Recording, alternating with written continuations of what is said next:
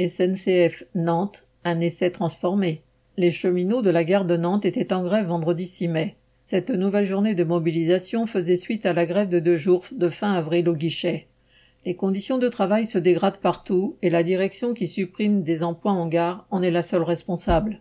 Elle multiplie dans le même temps le recours à des emplois précaires en CDD et CDD seniors.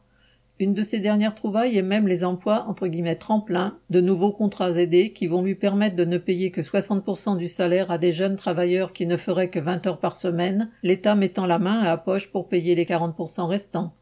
Face à cette dégradation, la grève apparaît bien comme le seul moyen de s'opposer à une direction constamment à l'attaque. La trentaine de cheminots réunis vendredi 6 mai ont discuté en assemblée des problèmes de chaque service présent et décidé d'une tactique. Il s'agit d'élargir le mouvement, de convaincre encore plus de cheminots de se mobiliser pour imposer les embauches nécessaires, vitales aux yeux des grévistes. Correspondant Hello.